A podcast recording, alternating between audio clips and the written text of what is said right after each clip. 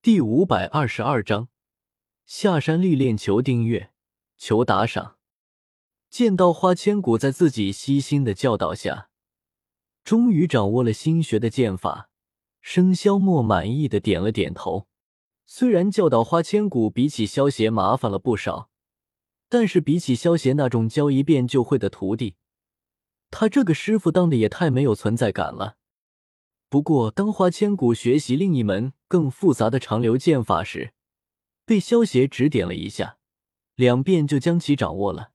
见到这一幕的时候，生肖墨整个人犹如被雷劈了一样，他竟然有种自己是不是误人子弟的想法，已经被萧邪打击的快要怀疑人生了。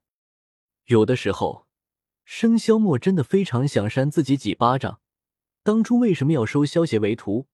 这不是给自己找不自在吗？当初他和白子画在长留学艺的时候，就算是白子画都没有给他这么大的压力。没想到现在收了个徒弟，差点搞得自己精神失常。到了最后，生肖墨索性破罐破摔了，什么都不管了，就由萧邪和花千骨两人去折腾，他还是当逍遥自在的如尊罢了。花千骨也直接交给萧邪指导了。这种结果虽然和生肖末一开始的打算是一样的，不过现在这种情况却让生肖末觉得怪怪的。山中无岁月，寒尺不知年。在长留山上的日子，不知不觉又过去了一个春秋。这一年之中，七杀派几乎没有出现过什么大的消息，但是根据长留调查的消息，七杀教众正在大规模的集结。让人有一种山雨欲来风满楼压抑感。骨头，你的手艺是越来越好了。生肖莫放下手中的桃花羹，笑道：“师傅和肖大哥喜欢就好。”花千骨闻言笑道：“师傅这一次找我们来，有什么重要的事情吗？”萧邪喝完桃花羹，有些好奇的问道：“从半年前开始，生肖莫手中的绝学。”已经全部都输给了萧邪。那个时候起，一般没有重要的事情，他都不会来主动找萧邪的，因为他真的没有什么交给萧邪的呢。所以每一次见到萧邪，就会显得这个当师傅的很没有面子。花千骨闻言，也是一脸好奇的看向了生肖墨，因为花千骨大多数时间都和萧邪在一起，所以他也很少见到生肖墨的。你们在长留已经学艺两年的时间了，按照长留的规矩，你们也差不多是时候下山历练了。这一次带领你们下山历练的人是洛十一，你们收拾一下，明天你们就跟洛十一一起去下山历练。生肖莫笑道：“生肖莫是真的开心，这两个徒弟就要下山了，他这个师傅总算解脱了。虽然其实萧邪和花千骨也没有占用他的时间。”但是有两个徒弟在，他就是感觉身上有些束缚。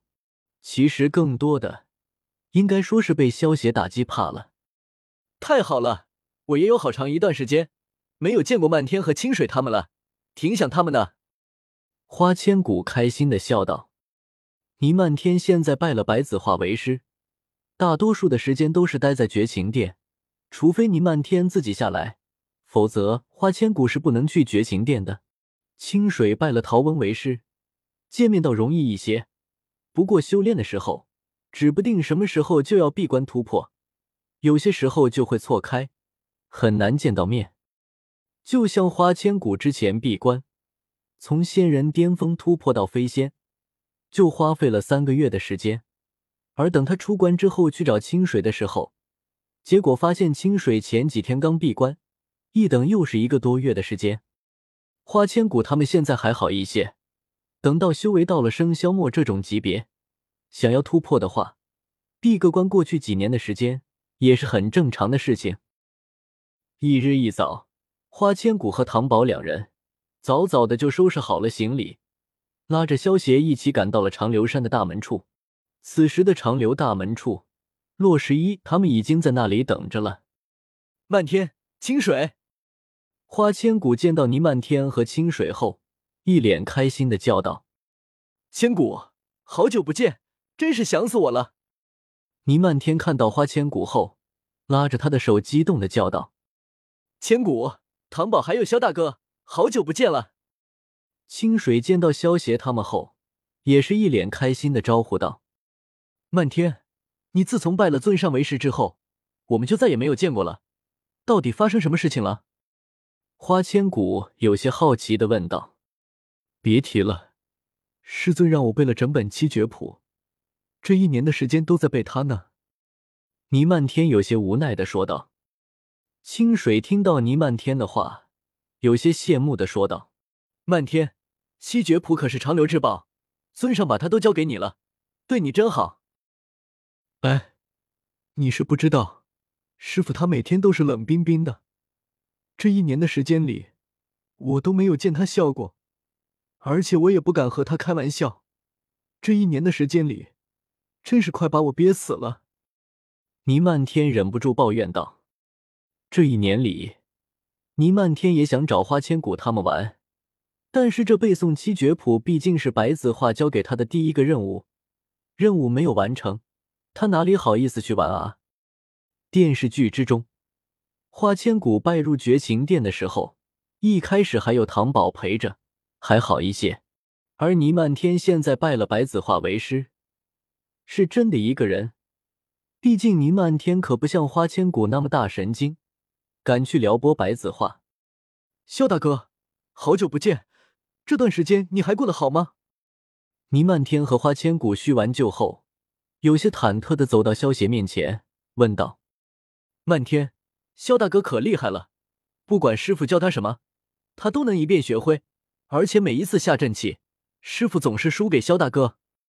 萧协还没来得及说什么，一旁的花千骨就一把拉着萧协的手，给倪漫天介绍道：“倪漫天看着突然冒出来的花千骨，无奈的翻了翻白眼。原本久别重逢，有些煽情的气氛，被这货这么一打扰，全都消失了。”萧协自然看出了倪漫天心中的郁闷，忍不住揉了揉花千骨小脑袋，笑道：“有小骨头这个开心果陪着，我过得倒是很开心。”各位师弟师妹们，我们该出发了，大家需要谨记，我们此次下山历练，不到万不得已，不能够和凡人交手，更不能使用法术。过海着陆之后，我们只能步行赶路，明白了吗？洛十一见到所有人都到齐后，出声说道。